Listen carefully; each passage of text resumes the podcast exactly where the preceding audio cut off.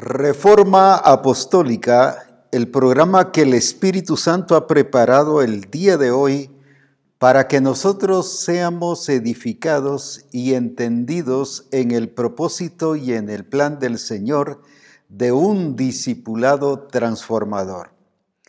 Es por eso que hoy el Espíritu Santo a través de la palabra del Señor nos estará enseñando qué es lo que a la luz de la palabra es un discipulado transformador.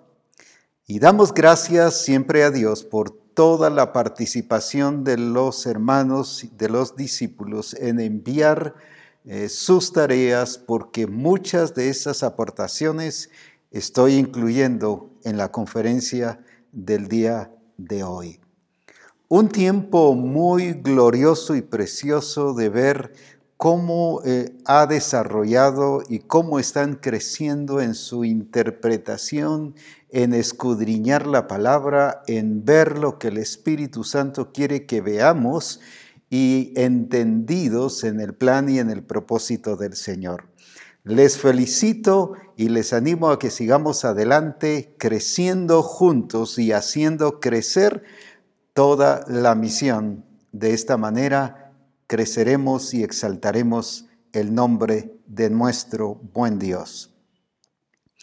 Cuando hablamos de un discipulado transformador, no es algo nuevo, no es algo o una nueva estrategia, sencillamente es la estrategia que Jesucristo dejó cuando resucitó y luego después ya le habla a los discípulos y les dice en Mateo 28, 19 y 20, id y haced discípulos a todas las naciones, bautizándoles en el nombre del Padre y del Hijo y del Espíritu Santo. Y luego dice, enseñándoles que guarden todas las cosas que yo os he mandado, y yo estaré con vosotros todos los días hasta el fin del mundo. Amén. Ahora, qué importante entonces es comprender lo que el Espíritu Santo nos indica y nos dice a través de la palabra que nosotros debemos hacer y tenemos que hacer. Porque no existe otra clase de discipulado, estoy hablando del discipulado de acuerdo al diseño. Sí existen discipulados inventados por los hombres, o por eh, asuntos empresariales o diferentes métodos que queremos introducir en la iglesia y lo único que hacen es desviarnos del propósito y del plan del Señor, porque lo único que va a dar resultado es lo que el Señor ha dicho que debemos hacer. Por eso es que hoy es un volver a la palabra, es un volver al plan del Señor es revisar qué estamos haciendo a la luz de lo que Él nos está mostrando y entender al Espíritu Santo para que juntos hagamos lo que Él requiere de cada uno de nosotros y como iglesia también. Así que es por eso que veamos cómo el Señor nos habla de este discipulado. Es un discipulado que lleva a la persona al nuevo nacimiento. Es un discipulado que le enseña que no es por voluntad propia en el sentido de, que yo voy a resolver mis propios problemas o voy a salvarme por mí mismo, cuando la escritura dice que nadie puede hacerlo sino solo por la gracia y por el poder de Dios. Y que Cristo es el único camino la verdad y la vida. Entonces este discipulado lleva a que cada persona no solo tenga un encuentro personal con Jesucristo, sino tenga una vivencia del nuevo nacimiento, pero que se quede viviendo permanentemente como un nacido de nuevo. Pero luego llevarlo a reconocer que es un instrumento útil para servir a Dios y que Dios lo ha llamado a las naciones para que de esa manera exprese el poder y la gloria de Jesucristo.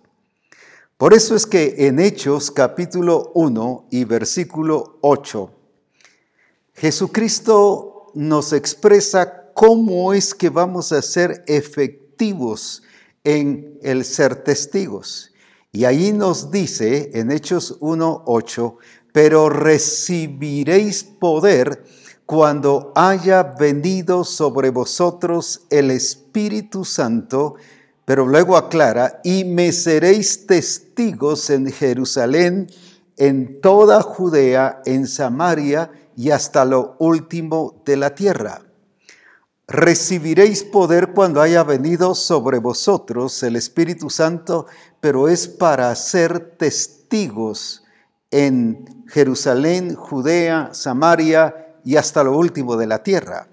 Entonces el por qué Él nos está dando el poder del Espíritu Santo para ser testigos, pero el testigos por causa de la obra del Espíritu Santo, porque el Espíritu Santo nos lleva a revelar a Cristo en nosotros, ya no solo a un Cristo que viene a la par de nosotros, como se decía antes, sino es un Cristo que está dentro de nosotros y que se manifiesta y expresa, y nosotros somos el mensaje por causa de ese testimonio que el Espíritu Santo obra en nuestra vida y nos hace revelar a, e, a, la persona de Cristo, su carácter, su vida, el estilo de vida a través de nosotros. Por eso es que es un discipulado totalmente diferente al tradicional. Es un discipulado que el Espíritu Santo y su palabra nos enseña claramente en qué consiste. Si leemos en Lucas 4:18, nos dice Jesucristo para qué recibió el poder y la unción del Espíritu Santo. Y aquí está el punto que debemos comprender. Generalmente agarramos las formas y sistemas de otros cuando ahí en la palabra dice qué es lo que el Espíritu Santo produce en mí hacia los demás. Leamos entonces Lucas 4:18 el Espíritu del Señor está sobre mí. Ahora, pero ¿para qué está sobre mí y sobre ti? Por cuanto me ha ungido para dar buenas nuevas a los pobres, me ha enviado a sanar a los quebrantados de corazón, a pregonar libertad a los cautivos y vista a los ciegos y poner en libertad a los oprimidos entonces, ¿cuál es la función del Espíritu Santo en mí y en ti?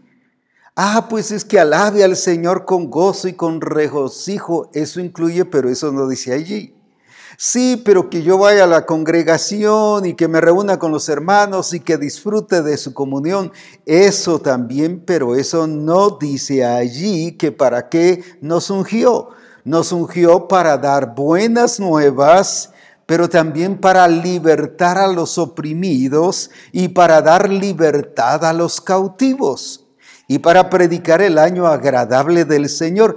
Entonces cuando Él dice, me seréis testigos cuando venga sobre vosotros el Espíritu Santo, porque nos va a dar el poder y entonces me seréis testigos, ¿qué está diciendo? ¿Qué es ser testigo? No es solo que yo lleve un mensaje, sino que yo sea el mensaje, pero aquí nos dice qué clase de mensaje. Dice que es un mensaje que habla de las buenas nuevas en relación al Señor, pero también que es un mensaje para dar libertad a los cautivos y para libertar a los oprimidos. Y es un mensaje que lleva con el propósito de aquel que recibe a Cristo que pueda ser libre y buscar al Señor con todo su corazón. No solo nuevo nacido o nuevo nacimiento, sino que Él pueda vivir en la libertad en Cristo para que podamos eh, de esa manera expresar todo aquello que el Señor requiere. En otras palabras, voy a decirlo así, el Espíritu Santo me convierte en un agente de liberación y en un agente de transformación.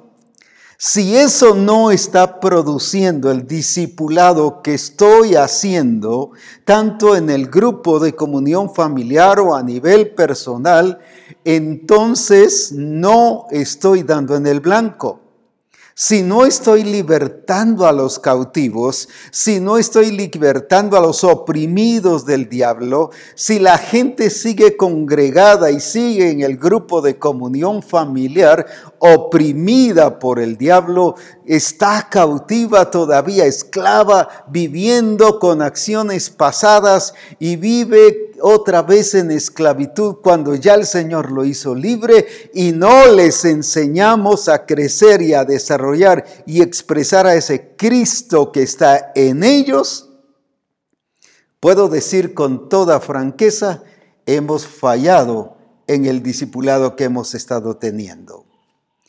La escritura nos dice en, 2 Corintios 3, 16 al 18, y ahí precisamente nos describe el proceso de un discipulado transformador. Miremos bien a la luz de la palabra cuál es ese proceso no es solo un instante, un momento y que ya cambié todo, sino es un proceso, pero no estoy hablando que un proceso de, de 24 horas, de, de 50 días, de 3 años, 5 años, no estoy hablando de eso, sino estoy hablando que es un proceso que lleva etapas. Y ahí es precisamente donde no hemos podido encajar quizá con el discipulado que estamos dando. Así que veamos entonces a la luz de la palabra cuál es este proceso. Primero, cuando se, pero cuando se conviertan al Señor, el velo se quitará porque el Señor es el Espíritu y donde está el Espíritu del Señor, allí hay libertad. Por tanto, nosotros mirando a cara descubierta como en un espejo, la gloria de, del Señor, somos transformados de gloria en gloria en la misma imagen como por el Espíritu del Señor. Veamos este orden. Nos habla que cuando se conviertan al Señor, nos habla en primer lugar de convertirse. Convertirse, ¿qué significa? No es levantar la mano, no es solo asistir a la congregación y que yo ya me sienta parte de ella y que por lo tanto yo ya estoy salvo. No es eso, convertirse es realmente nacer de nuevo, aparte de arrepentirse, creer y reconocer que Jesucristo es el Señor, convertirse es conectarme con Él, estar en Él, vivir en Él, para Él y para su gloria. Convertirme es volverme a Dios. Es reconocer que Él es el creador, que Él es el Dios y Señor de mi vida y que por lo tanto eh, la evidencia de esa conversión es que yo voy a hacer lo que Él dice. Vuelvo a repetir solo para mencionarlo, y de hacer discípulos, pero luego dice el 20, enseñándoles que guarden todas las cosas. Eso es convertirse. Si yo no aprendo y no vivo y no me someto a lo que el Señor requiere, entonces no me he convertido. Tampoco hay una media conversión o no entendido que es conversión. Lo explico de esta manera.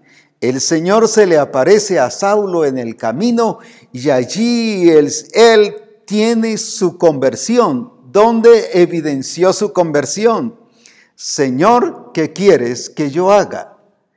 Entendió que él tenía que someterse al señorío de Jesucristo que el discipulado no era solo decir Jesús es mi Señor, sino reconocerlo como Señor de señores y que Él es el que dice las cosas que yo tengo y debo hacer. Entonces, ¿qué es convertirme? Y dice allí que para que yo sea transformado, estoy hablando de 2 Corintios 3:18, necesito primero convertirme.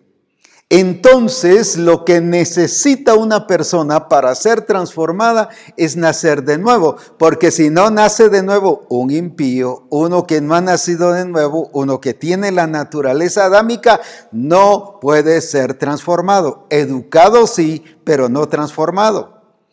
Y ese es el problema que la educación y el sistema del mundo nos lleva a eso y creemos que por eso ya está transformado.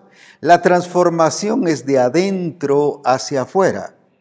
La transformación es producto de la simiente que Dios, que Cristo ha puesto en nuestra vida y que nos ha hecho morir a la vieja naturaleza juntamente con Él y hemos sido sepultados juntamente con Él y resucitados juntamente con Él.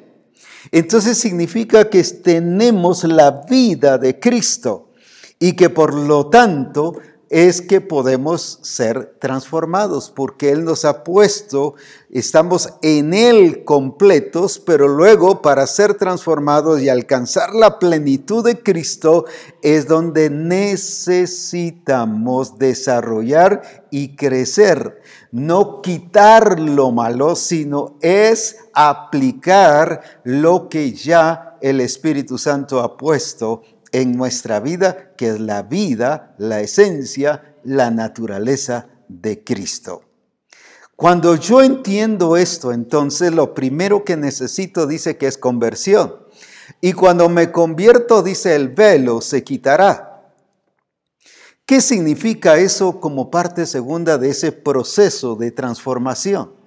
Porque el problema es que hay cantidad de discípulos que están en el grupo de comunión familiar o en la iglesia, estoy hablando de la iglesia local, y pero todavía viven con paradigmas, con costumbres, con aspectos religiosos pasados, con aspectos que, que se convirtieron en una tradición y eso está afectando y dañando porque de esa manera voy a decirlo así, con ese lente religioso es que tratan de ver lo que el Señor y el Espíritu Santo está diciendo a nuestras vidas. Por eso dice cuando el velo se les quitará. La escritura dice en 2 Corintios capítulo 10 y versículo 6, ¿qué es lo que realmente necesitamos que suceda en nuestra vida? Veámoslo ahí en 2 Corintios 16, y estando prontos para castigar toda desobediencia cuando vuestra obediencia sea perfecta. Y si podemos leer el versículo siguiente, qué hermoso sería para castigar toda desobediencia. No es que nosotros vamos a poner a la gente castigada, esa la desobediencia. Es llevar a todo aquello que no sea de Dios al orden y al propósito del Señor. ¿Por qué razón? Porque entonces nos enseña que lo que nosotros tenemos que dejar y hacer cuando estamos eh, no solo evangelizando, sino llevando al discípulo a su proceso de transformación. Entonces veamos qué es lo que el Señor nos está. Y dice que, que miráis las cosas según la apariencia y si alguno está persuadido en sí mismo que es Cristo, esto también piense por sí mismo que como Él es de Cristo, así también nosotros somos de Cristo. ¿Qué está diciendo? Que no, miremos las cosas o que estamos mirando las cosas según la apariencia, según aquello que nosotros nos imaginamos. Pero luego el Señor nos dice en su palabra, lo menciono nada más, que las armas de nuestra milicia no son carnales, sino poderosas en Dios para la destrucción de fortalezas y de todo argumento que se levanta contra la ciencia de Dios. Ahora, qué importante es, por ejemplo, lo explico de esta manera. Cuando Jesucristo se encontró con la mujer samaritana, o más bien la mujer samaritana encontró a Jesucristo ahí sentado en el, cerca del pozo, eh, cuando fue a sacar agua. Entonces viene Jesucristo y empezó a dialogar con ella.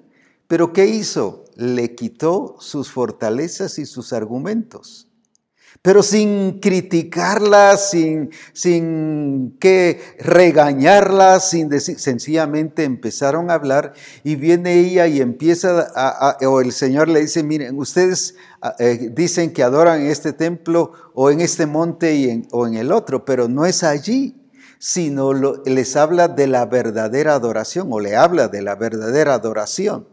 ¿Y en qué consistía? Y la mujer lo entiende. Ella entendía que era en Samaria, en su lugar, en el monte. De allí que ah, se adoraba y dice, ustedes dicen que es allá en este otro monte. Iba con argumentos. Pero ¿qué pasó? Viene el Señor y de una manera sabia, prudente y bien explicada, sin atacar, sin criticarla, sino llevándola a ese evangelismo que vota esos argumentos y esas religiosidades. Ahora, la hizo libre, entonces votando ese argumento, ¿qué pasó? Ella entendió el plan y el propósito del Señor el velo se le quitó. Por eso es que la escritura dice, y está hablando de Moisés ahí en 2 Corintios, y el velo se les quitará. ¿Por qué? Porque había mucha gente que aunque se estaba convirtiendo al Señor, seguía con las tradiciones judías, seguía con los conceptos judíos.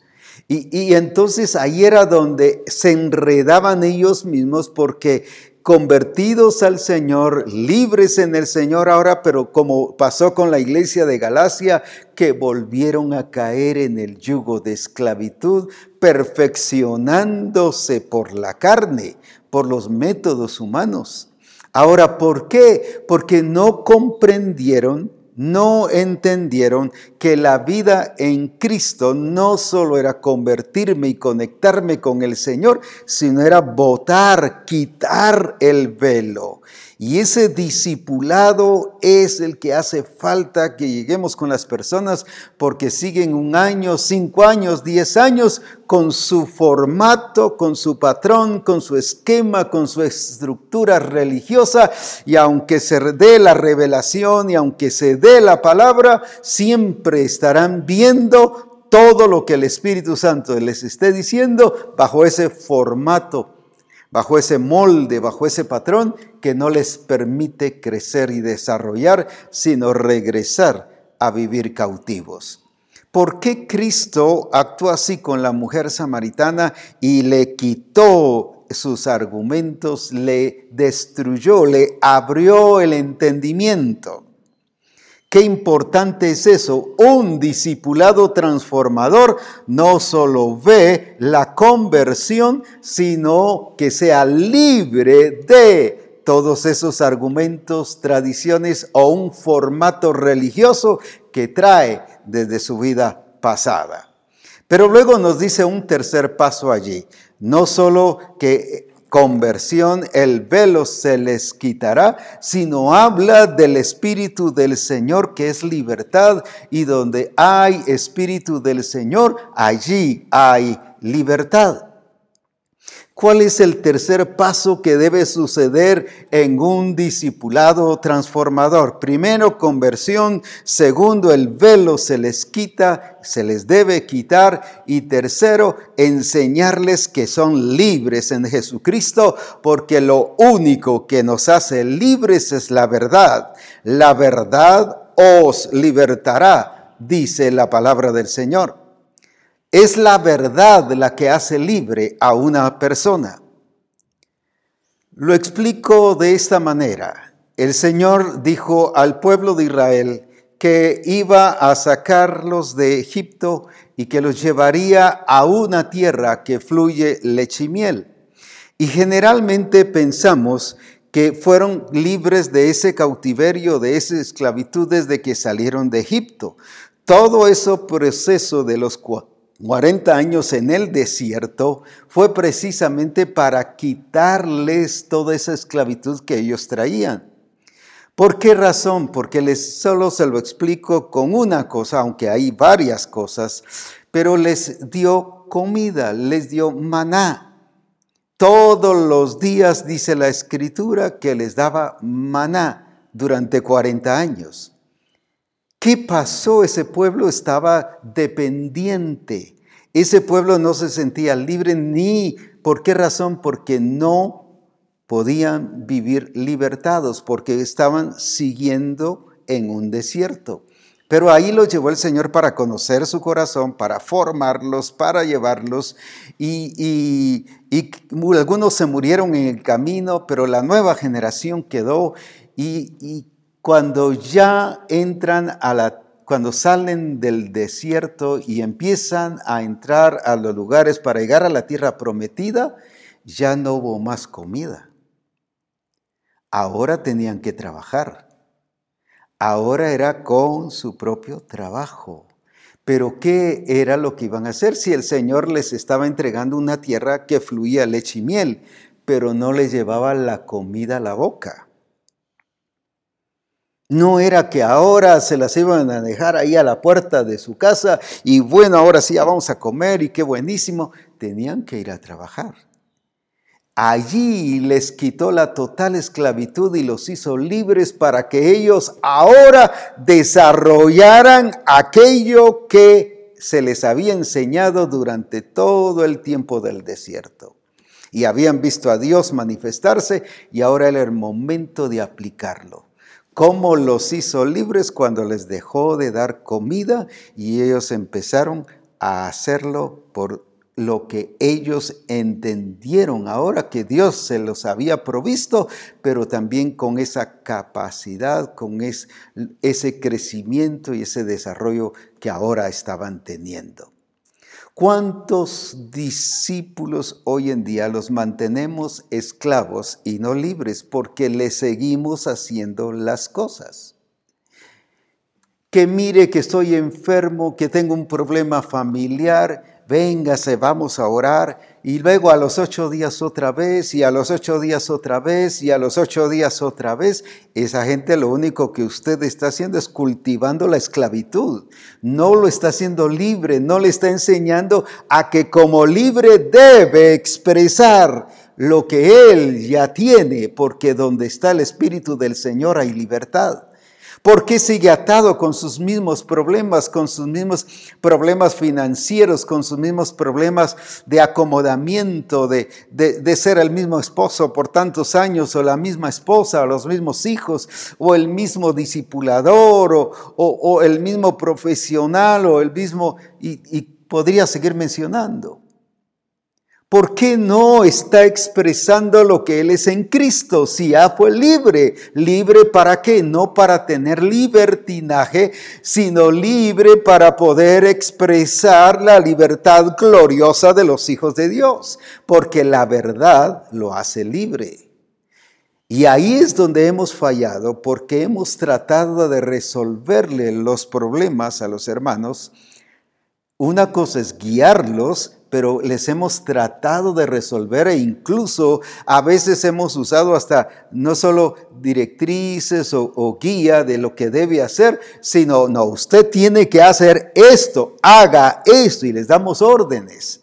Cuando eso los estamos tratando como esclavos y no dejamos que desarrolle que se haga y experimente la libertad que tiene en Cristo Jesús.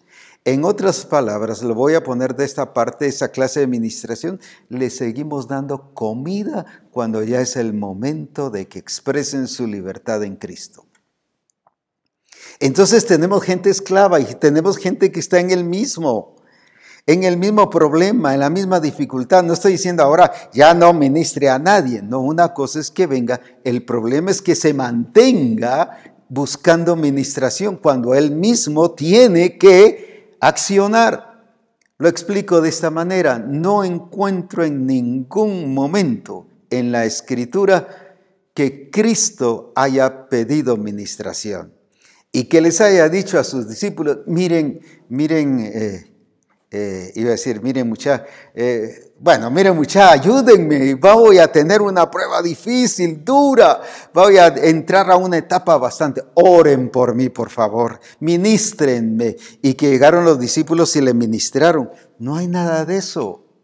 ¿Por qué? Porque Jesucristo era libre y podía expresar la vida y todas las características y la naturaleza que el Padre le había dado. Era de manifestarlo, era de desarrollarlo, era de hacerlo crecer.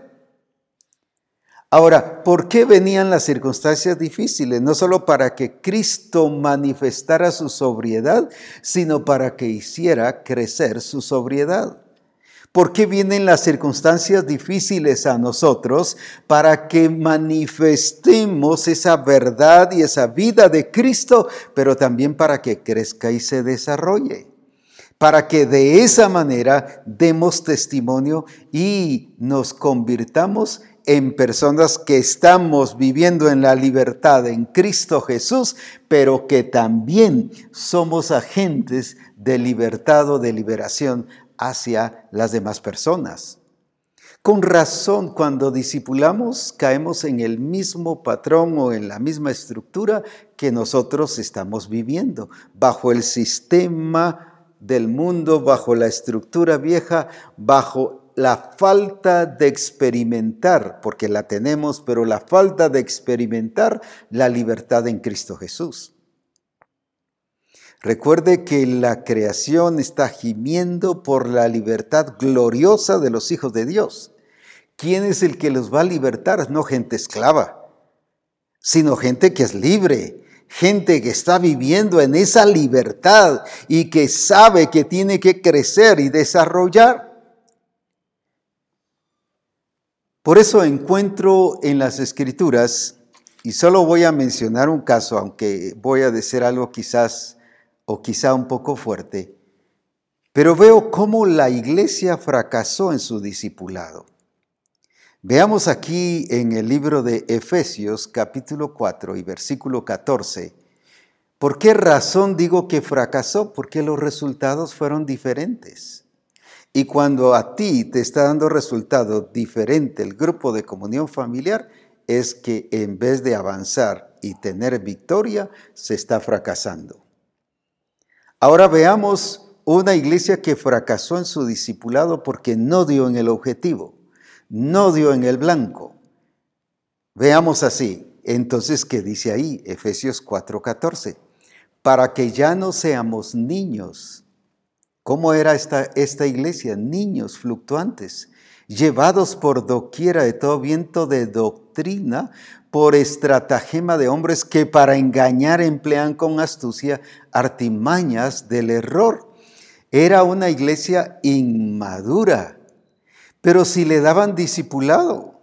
Pablo dice en 1 Timoteo 1:3 que corrigiera, que para esto lo dejó en Éfeso, para que corrigiera a los que estaban enseñando doctrina diferente.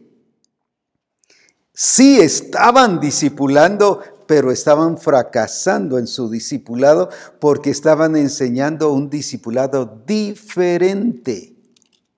Había una enseñanza diferente y por eso lo único que estaban teniendo era hermanos inmaduros como niños fluctuantes llevados por doquiera. Alguien dirá, ah, eso lo está hablando por mí, apóstol. Pues déjame decirte, sí lo estoy hablando por ti. Y la palabra lo está hablando por ti, por mí, por todos, para que nos corrijamos y veamos qué grado de discipulado. Sí, yo estoy discipulando, la iglesia de Éfeso estaba discipulando, estaba enseñando, había hermanos que estaban enseñando, pero diferente doctrina.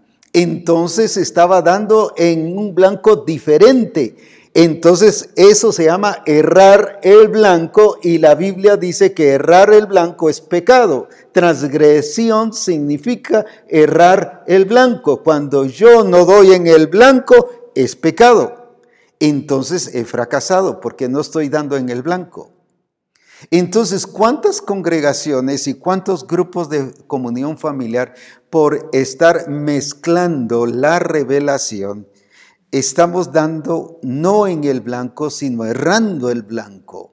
Y entonces podemos decir, cuando vemos los resultados, hermanos que no han crecido mucho, hermanos que están siendo llevados por cualquier viento de doctrina, hermanos que no, no están en la unidad del Espíritu, hermanos que no se están edificando como cuerpo de Cristo, hermanos que no están viviendo en la plenitud de Cristo. Entonces, ¿qué podemos decir como resultado de ese discipulado? Nos hemos desviado y en vez de llevarlos a la libertad en Cristo, esta gente vivía todavía esclava de su vida vieja y de sus tradiciones y de la cultura de cómo era que se educaba a nivel secular. Y eso los tenía convertidos en niños y niños fluctuantes. Cuando tenían una gran revelación, Pablo estuvo tres años con ellos una vez, luego estuvo tres meses y de ahí estuvo quince días, según la escritura lo dice. Les estuvo dando la revelación, les envió eh, la revelación escrita, pero seguían niños fluctuantes. Ese discipulado que la iglesia estaba dando estaba fracasando. No estaba dando en el blanco.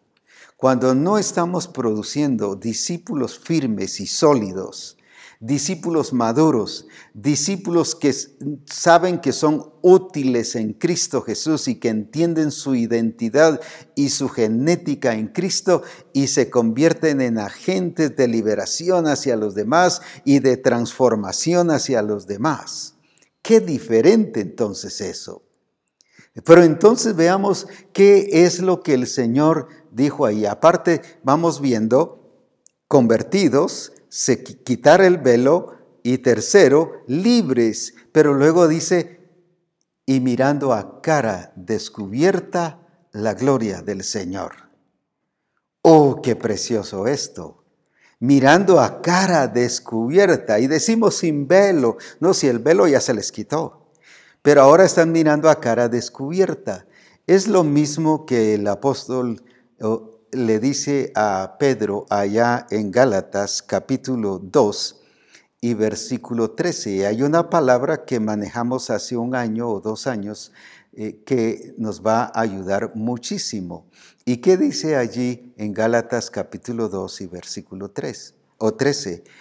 Y en su simulación, convertidos, ministro, apóstol, uy, qué tremendo discípulo, porque Pedro era discípulo, era, era apóstol, era, ¿qué más? Era eh, predicador, era cuántas cosas más. Ahora veamos entonces, y en su simulación participaban también los otros judíos, de tal manera que aún Bernabé fue también arrastrado por la hipocresía de ellos. ¿Qué había entonces? ¿No podían ver a cara descubierta? Sino vivían en simulación. Y Pablo dice que eso es hipocresía. Y en su hipocresía, dice, se enredaron también los demás. Ahora, entonces, ¿qué es simulación? son todas aquellas máscaras que nos ponemos. Ya no es velo, sino son todas aquellas cosas que tratamos de reflejar y demostrar cuando no lo estamos viviendo. ¿Cómo está hermano? Muy bien, ahí prosperado y todo. Y cuando uno se entera con grandes deudas y ya le van a quitar el carro, ya le van a quitar la casa, ya eh, eh, los, eh, los cobradores ahí están y le dice a los hijos, diles que no estoy, tiene que llegar a mentiras y cuántas cosas más, pero según él está bien porque se está midiendo a sí mismo. No está viendo la gloria del Señor a cara descubierta libre de simulación, libre de hipocresía, libre de toda aquella falsedad o fantasía que nos podamos presentar ante el Señor, libres.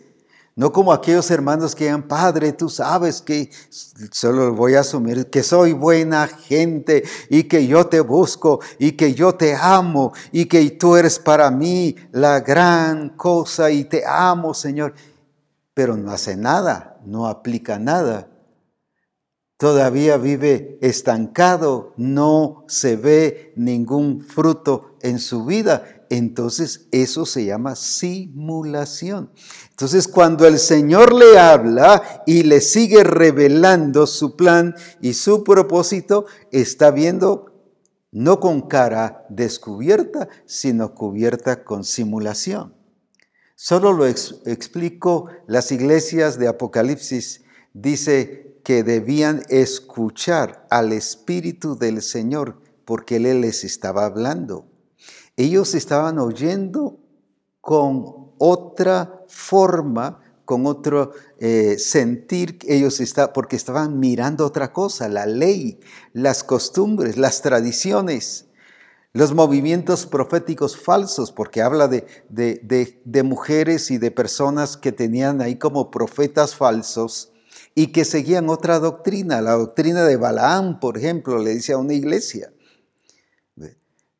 una doctrina totalmente errada, fuera de lo que es el diseño del Señor. Entonces, no estaban oyendo y viendo a cara descubierta. ¿Y cuántas veces nos presentamos del Señor con simulación? Entonces no podemos ser transformados porque dice que hay que convertirnos, hay que quitar el velo, hay que vivir en libertad y hay que ver que a cara descubierta. Ese es el discipulado transformador. A eso tenemos que llevar a cada discípulo, a cada persona que se convierte. Ese es el proceso que debe de tener. Ahora, ¿cuál es la otra parte que nos dice ahí? No solo conversión, quitar el velo, no solo eh, el vivir en libertad, en la libertad en Cristo Jesús, sino también ver a cara descubierta la gloria del Señor, como por el Espíritu del Señor. Somos transformados, somos, somos tú y yo Ah, no, pero es que ese es solo para los pastores o los que están más entregados. Yo como soy un profesional, poco tiempo puedo dedicar. ¿Cuántas cosas ponemos como estorbo? Pero aquí dice somos, ahí se incluye Pablo, se incluye el ministro. A veces predicamos, no, ustedes tienen que ser transformados, ustedes tienen que ser esto. Pero aquí viene Pablo y dice, somos transformados está hablando de un proceso de desarrollo, de crecimiento para tener, dice, a la misma imagen como por el Espíritu del Señor. Veamos entonces ese proceso de transformación. A la misma imagen. Ahora, ahí está un punto muy fuerte y hoy lo quiero enfatizar. En Romanos capítulo 8, y versículo 29, uno de los versículos que hemos usado y en el Congreso se usó mucho, nos dice que fuimos predestinados para ser hechos conformes a la imagen de su Hijo. Fíjese bien, fuimos predestinados para ser hechos conformes a la imagen de su Hijo. Ahora, aquí en 2 Corintios 3, 18 dice que la transformación es a la misma imagen de Cristo. Veamos entonces, ahí se establece en qué consiste la transformación, en tener la misma imagen.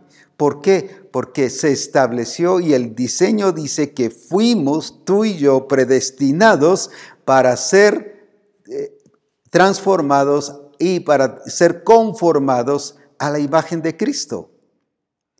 El problema es cuando nos medimos a nosotros mismos y no tenemos la medida de Cristo. Voy a decir, aquí se está estableciendo y nos está diciendo el prototipo de que Cristo es el primogénito entre muchos hermanos, es el prototipo de la imagen que todos debemos de tener. Cuando estoy hablando de prototipo es que debe, todo lo demás debe contener y ser de la misma forma, de la misma calidad y todo del mismo nivel. Por eso estoy exponiendo de prototipo. Él nos enseñó, así es Cristo. Entonces todos los demás hermanos que vengan tienen que ser conformados a esa imagen. Por eso es que 2 Corintios 3, 18 nos habla de la que la transformación es a la imagen de Cristo. El problema nuestro es cuando tomamos nuestra propia imagen y cuando estamos funcionando nosotros con nuestra propia imagen. Y por ejemplo, solo lo menciono, en Corintios Pablo les dice, porque ustedes se miden a ustedes mismos. La medida que ellos tenían eran ellos, no era Cristo. No era Cristo. Entonces la imagen que ellos tenían eran ellos. ¿Y qué es lo que muchos hermanos tienen? Hermano, ¿cómo está? Muy bien, hermano, muy bien. Pero cuando uno platica con ellos, no, hombre, parece que casi el tren se los pasó llevando. No, mucho conflicto, tribulación por acá, conflicto laboral, que conflicto familiar, conflicto personal, ni él mismo se entiende ni se cree las cosas y cuántas situaciones. Tiene la imagen de él y por eso es que se siente bien. No, el prototipo de cómo debe ser cada hijo de Dios es Cristo. Por eso le llamó el primogénito entre muchos hermanos. O sea, la base de lo que cada hermano, cada discípulo, cada hijo de Dios que ha sido reproducido por Jesucristo, o sea, que tiene la simiente de Cristo, tiene que ser con la misma esencia, con la misma naturaleza y con la misma expresión de Cristo. Lo explico de esta manera. El Padre dijo de Cristo, este es mi Hijo amado en quien yo tengo complacencia. ¿Qué debe decir Cristo o el Padre de nosotros? Lo mismo. Pero no es porque, ah, Él me quiere por misericordia, o no, no es eso, es porque estamos viviendo de acuerdo a esa imagen. La otra, vemos a un Cristo que se enfrenta a la prueba, a la tentación, muy sobrio muy entendido del plan del Señor, no todo atormentado y eléctrico y todo que, que, que, necesitaba qué cosa controlarse porque, porque Satanás lo iba a tentar. Imagínese que alguien le dijera, el, el diablo te ha pedido para zarandearte. Uh, no dormimos esa noche, ni comemos y, y sentimos como que el cielo y la tierra se nos juntó. Sin embargo, vemos a un Cristo sobrio pero muy entendido, no se le olvidó la escritura. Escrito está Satanás, estableció el reino de Dios en él. Así dice la escritura, así es como debe ser. Lo sometió a Satanás al reino de Dios en el sentido de que lo, lo que les, le estableció y le dijo, así es como las cosas deben hacerse. Y que el diablo entendiera que era bajo el reino de Dios que se tenían que hacer las cosas. Lo sometió al, orden. No se descontroló, no perdió el sentido, no se le olvidaron los versículos. ¿Por qué? Porque él estaba muy claro. Ahora, eso es tener la imagen de Cristo también. ¿Cómo enfrentó la cruz? No huyendo, no escapándose, no cuando lo fueron a buscar, digan que no estoy y se fue a esconder debajo de la cama. No, más bien salió y dijo, aquí estoy. ¿Por qué? Porque él entendía cuál era el plan del Señor, porque dijo, para esto yo he venido. Eso es tener la imagen de Cristo, no es vivir sufriente ni víctima. Yo como sufro, yo padezco por el Señor. No, a veces la mayoría de cosas las padece por su propia consecuencia, pero no por Cristo. Ahora, qué importante entonces es entender la misma imagen. Mire que Cristo nos presenta la escritura. Ahora dice que usted y yo así debemos de ser, porque somos transformados, pero a la misma imagen, al prototipo que el Padre ya puso. No al prototipo que usted puso o de ese Cristo que la cultura, que, que, el, que el sistema del mundo nos ha puesto. Un Cristo que no funciona, un Cristo que no sirve, un Cristo que no contesta, que no transforma. Claro, ellos lo prefieren así, ¿para qué? Para que no haya quien los esté llevando a arrepentimiento, sino para ellos todo lo malo está bueno. Por eso es que tienen dioses hasta de saber cuántos, y algunos tienen 20, 30, 50 dioses, porque ninguno de ellos les dice nada no los lleva a arrepentimiento, no los lleva a una vida nueva. No se sienten acusados, aunque de todas maneras el que no ha creído en Él dice que ya está perdido, pues está condenado. Ahora, qué importante es entonces que veamos ese prototipo que hizo, cómo actuó, cómo se sometió al señorío del Padre. El hacer tu voluntad, oh Dios mío, me ha agradado. Mi comida es que haga la voluntad del Padre. Eso es imagen de Cristo. Y dice que usted y yo cuando nos hemos convertido, cuando el velo ha sido quitado, cuando vivimos en la libertad en Cristo Jesús, cuando estamos viviendo a cara descubierta, viendo la gloria del Señor sin ningún estorbo ni ningún impedimento, sino claramente como Él es, entonces vemos esa imagen con toda claridad y así dice que somos transformados, pero a esa misma imagen, no a otra no una imagen mezclada, es a esa. Entonces la transformación, el discipulado transformador nos lleva no solo a nacer de nuevo, sino a vivir la vida de Cristo y a expresarla. Y a entender que la obra de Cristo es de adentro hacia afuera.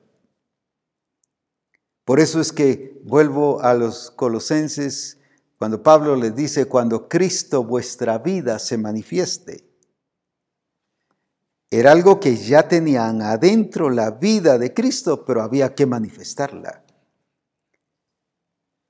Seguían, tenía que seguir creciendo, desarrollarse para tener la plenitud de Cristo. No para tener la vida de Cristo, porque dice cuando Cristo vuestra vida.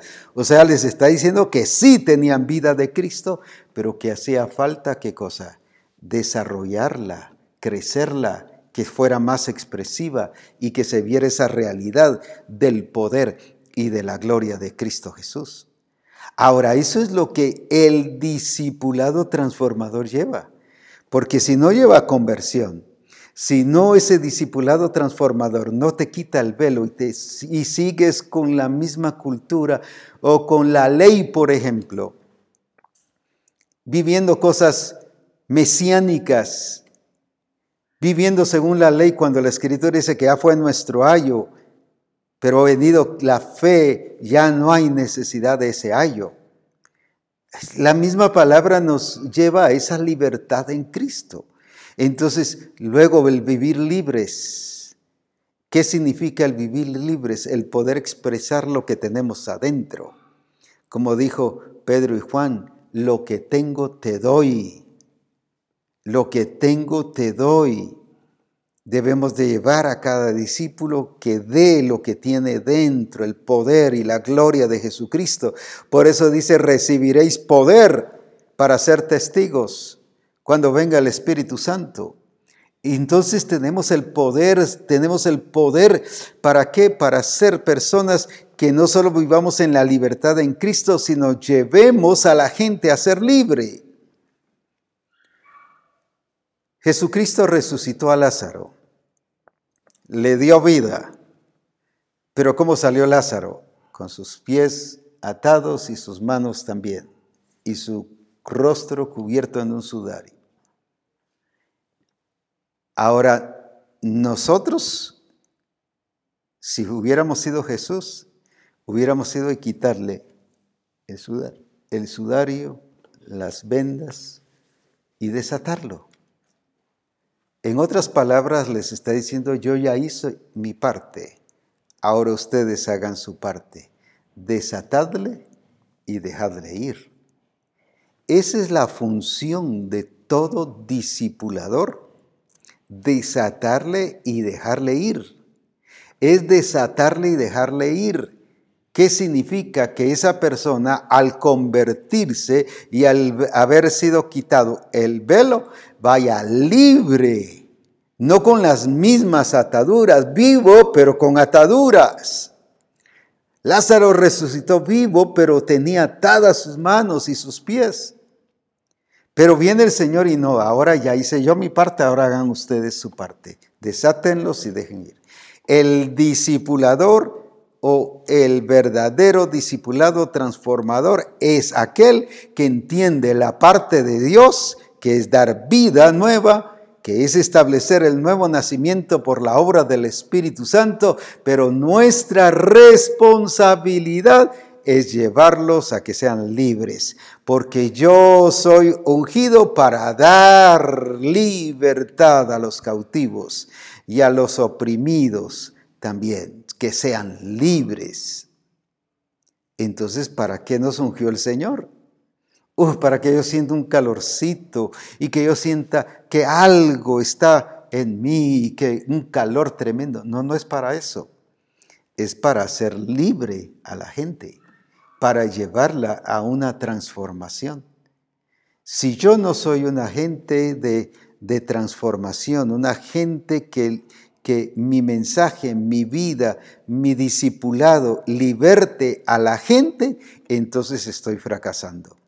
No estoy dando en el blanco, estoy usando otra estrategia, otro sistema que no es de Dios y tengo que volver al orden de Dios, a lo establecido.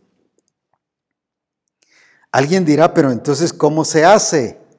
Veamos un ejemplo muy precioso que nos ayuda muchísimo a entender qué es lo que el Señor quiere que nosotros hagamos. Vamos al libro de Colosenses y a estudiar lo que el apóstol Pablo nos habla de un personaje que casi ni lo mencionamos. Yo por lo menos casi no lo menciono. Mencionamos a Pablo, a Timoteo, a Tito y mencionamos a otros ahí, a Silvano, pero a este no lo mencionamos. Y mire qué trabajo discipulador el que llevó a cabo en Colosa.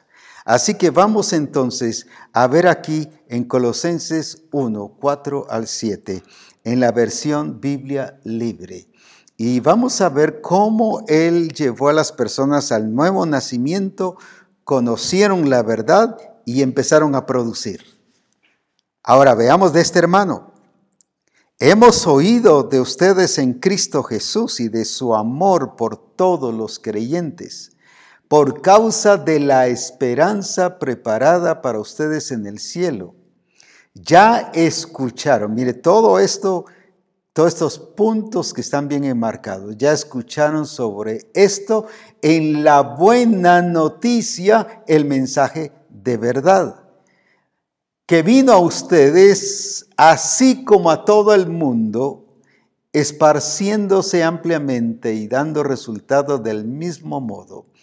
Ha dado resultados en ustedes, mire qué precioso, ha dado resultado en ustedes, y lo vuelvo a leer, ha dado resultado en ustedes desde que lo oyeron y comprendieron la naturaleza de la gracia de Dios.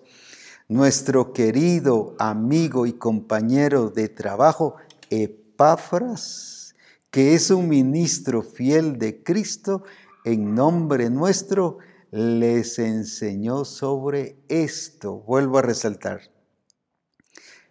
Que es un, dice, y compañero de trabajo, Epáfras, que es un ministro fiel de Cristo en nombre nuestro, que hizo él, Epáfras, les enseñó sobre esto.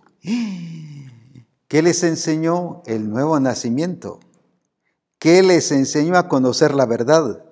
¿Qué les enseñó a empezar a producir? Él entendió lo que es un discipulado transformador.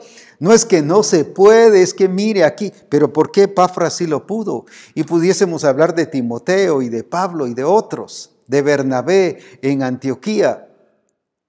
Pero este caso aquí es muy marcado porque Colosa estaba viviendo en esa expresión del Señor. ¿Por qué? Porque hubo un Epáfras que le llevó al nuevo nacimiento, dice que les llevó la buena noticia.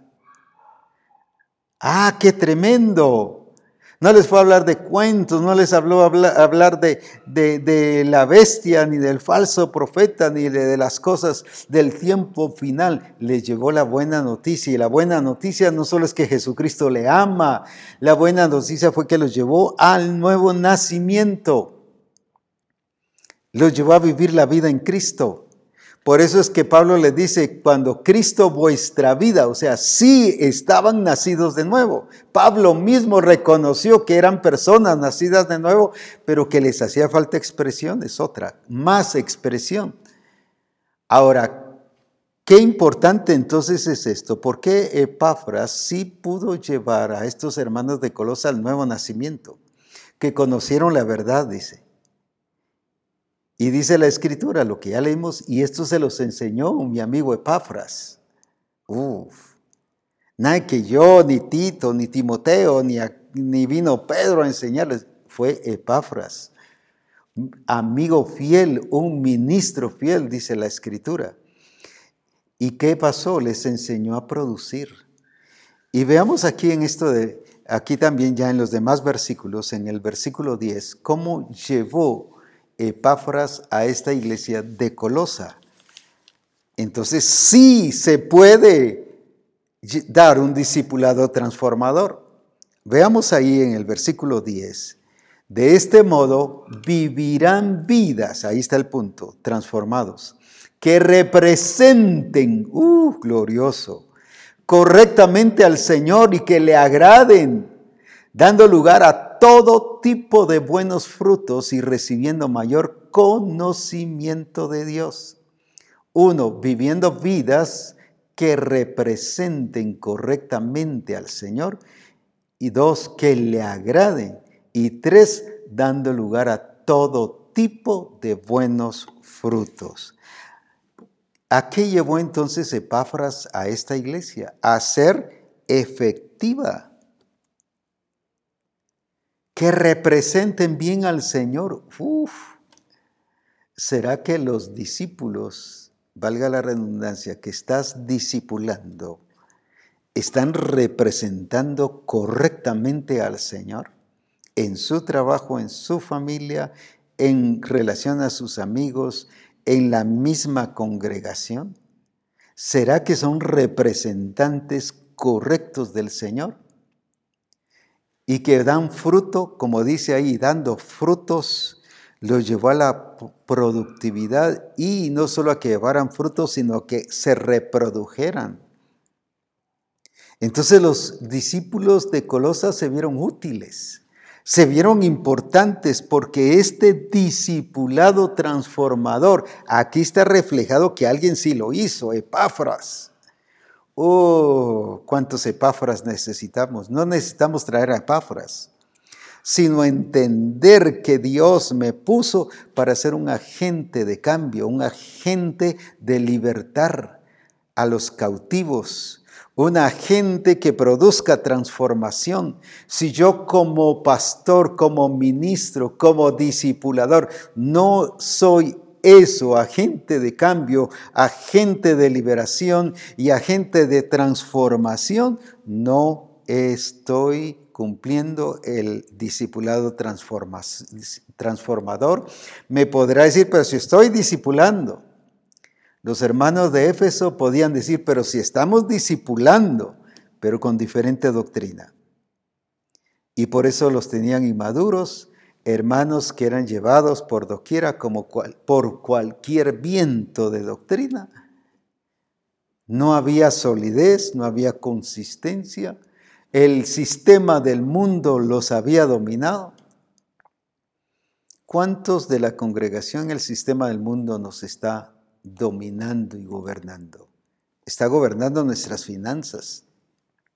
Está gobernando nuestra forma de vivir como pareja en el matrimonio o como familia. Está gobernando a través de ese sistema la forma de trabajar o de tener una empresa o de hacer mi profesión. ¿Será que mi profesión o mi empresa, mi familia cuando estoy allí, como cuando vivo de esa manera, estoy adorando a Dios? Una de las cosas que el discipulado, transformador me lleva es a que lo que haga, no solo con mis labios, sino con mi testimonio y mi vida, glorifique a Dios. Y luego el revelar que vivo acorde a la palabra y a sus mandatos. Y tercero, que me convierto en alguien productivo y voy. Ah, porque soy lleno del Espíritu. No que llego con el hermano solo hablando lenguas y el, el inconverso no me va a entender nada. Y nos conformamos de la llenura del Espíritu porque hablo lenguas. Mire qué precioso, me lleno, me, me, me da mucha paz cuando dice que el Espíritu del Señor lo ungió para dar buena noticia. ¿Qué hizo Epáfras? Dice que llevó la buena noticia. Que llegó a libertar a los oprimidos. ¿Qué hizo? Les quitó esa opresión, les quitó la esclavitud, les quitó el cautiverio, les quitó todo aquello que estaban eh, estorbándoles, los hizo libres, libertar a los cautivos, porque luego Pablo habla de que en Cristo es todo, por todo, y todo le pertenece a Cristo, y que en Cristo estamos completos. Mire qué revelación tan preciosa que le dio en parte a la iglesia de Colosa. Pero ¿por qué, por, qué ¿Qué pasó? ¿Por qué le dio Pablo eso? No porque solo amara a la iglesia de Colosa, sino porque hubo un Epáfras que llevó la buena noticia. Él entendió para qué había sido ungido, para dar buenas nuevas, dar libertad a los cautivos, libertar a los oprimidos y predicar el año agradable del Señor. Le llevó a vivir la vida en Cristo. Pero ahora viene el ministerio apostólico y ¿qué hace? No, no les dice que no estaban viviendo esa vida, sino les dice que deben manifestar, o sea, más expresar la vida de Cristo y que fuese una realidad en sus vidas. Epáfras es un testimonio muy exacto de que sí entendió que fue llamado a ser un discipulador de transformación. La pregunta hoy es, ¿qué estamos produciendo en la iglesia como ministros? ¿Qué clase de discípulos tenemos? ¿Llevados por cualquier viento de doctrina o firmes como Cristo en la tentación, en la prueba, en la tempestad, en su vida diaria? en su vida con su familia, en todas las circunstancias, siempre expresó la gloria de Dios. Es esa transformación a la misma imagen. ¿Será que estamos llevando a los discípulos a ese fruto de ser transformados a la misma imagen? No otra, no parecida, no similar. Todas esas son falsas no es la imagen de Cristo. Por eso es que debido a la falsa doctrina y a la doctrina diferente que enseñaban en Éfeso, Pablo les dice, ¿por qué vivís como los otros gentiles y no según no, lo que habéis aprendido según Cristo? Porque ellos tenían una imagen diferente, un Cristo de los gentiles que podían vivir como ellos querían. Tenían, ellos tenían una imagen de un Cristo diferente. Cristo no hay muchos, solo uno. Solo uno, y por eso es que el Padre dijo, así como este es como tienen que ser todos. Por eso es que nos predestinó para ser conformados a su imagen. No es que sean un montón de hermanos y revelando un montón de Cristos. No un solo Cristo que es cabeza de la iglesia. Y por lo tanto debemos de llevarlos a que vivamos todos de acuerdo a ese único Cristo que existe, no otro Cristo que el sistema nos está poniendo, que el mundo nos está revelando un Cristo. Hay religiones que tienen Cristo para todo, y Cristo aquí, Cristo allá, y hasta lo han convertido en Cristos a nivel de, cultura, de país. Y Cristo es este, este otro Cristo de aquí. Los chinos tienen un Cristo así, todo achinado. Allá en África un Cristo negro, un Cristo acorde a lo que es la raza. Y así vemos en otros países que tienen a un Cristo de acuerdo a su forma y a su cultura, a su país. No hay ninguna de esas clases de Cristo. Cristo solo hay uno. Y es acorde al Padre.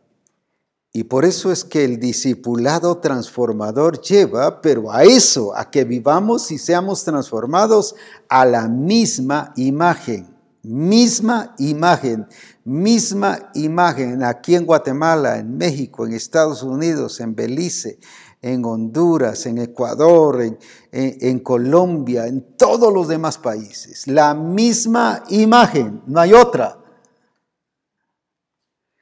Por eso es que aquí no vamos a vivir una vida cristiana y en otro lugar otra vida cristiana distinta, en otro país otra vida cristiana distinta, sino el discipulado transformador nos lleva a esa unidad de la fe, la fe que es Cristo, a la persona de Cristo y a vivir como cuerpo de Cristo.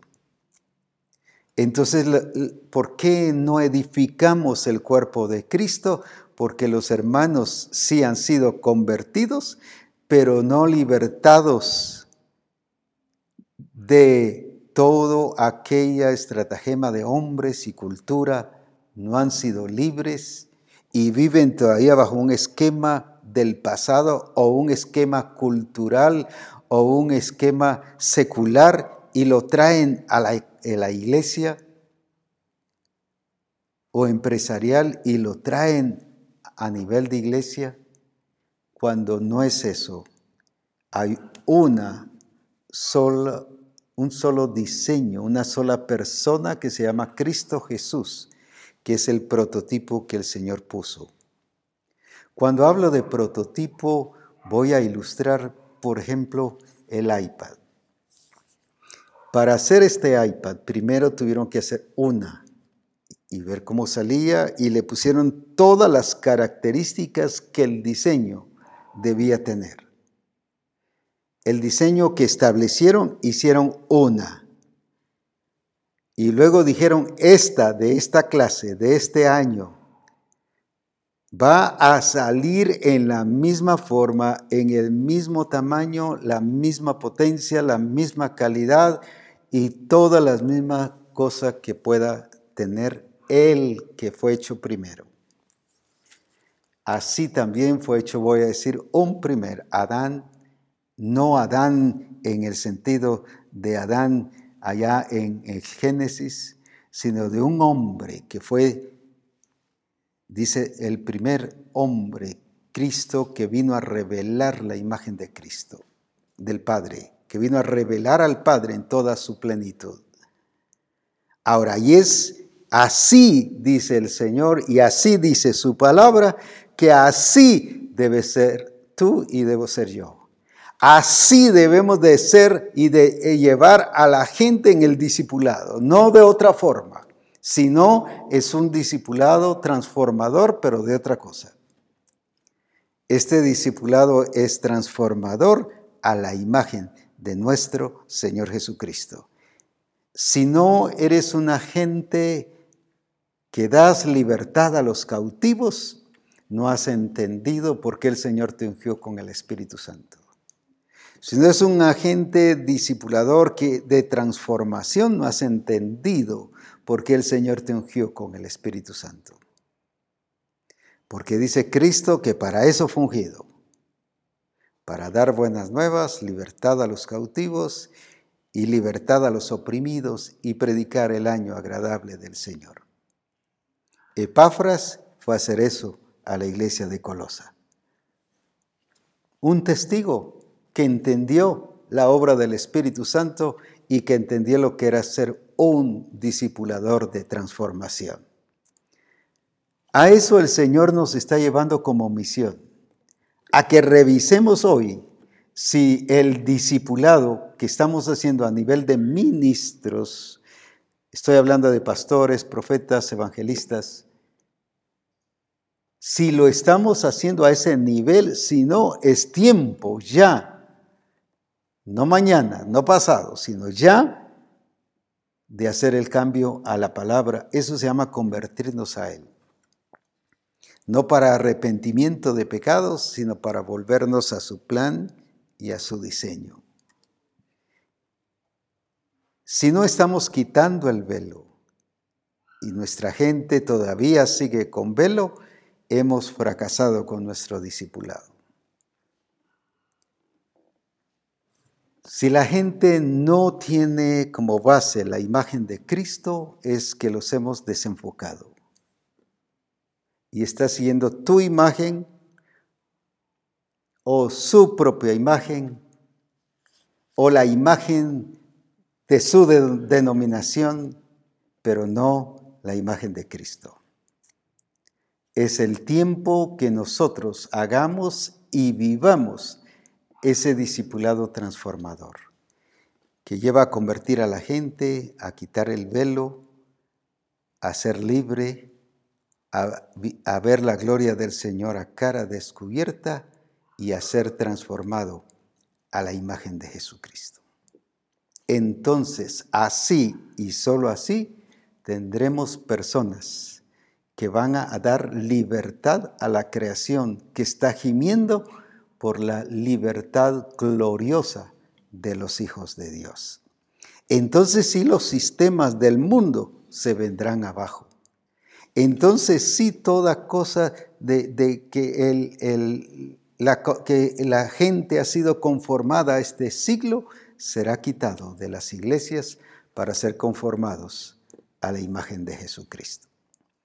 Adelante, bendiciones y a vivir en ese discipulado transformador que nos lleva a libertar a la gente y a que vivan en el poder y en la gloria de Jesucristo.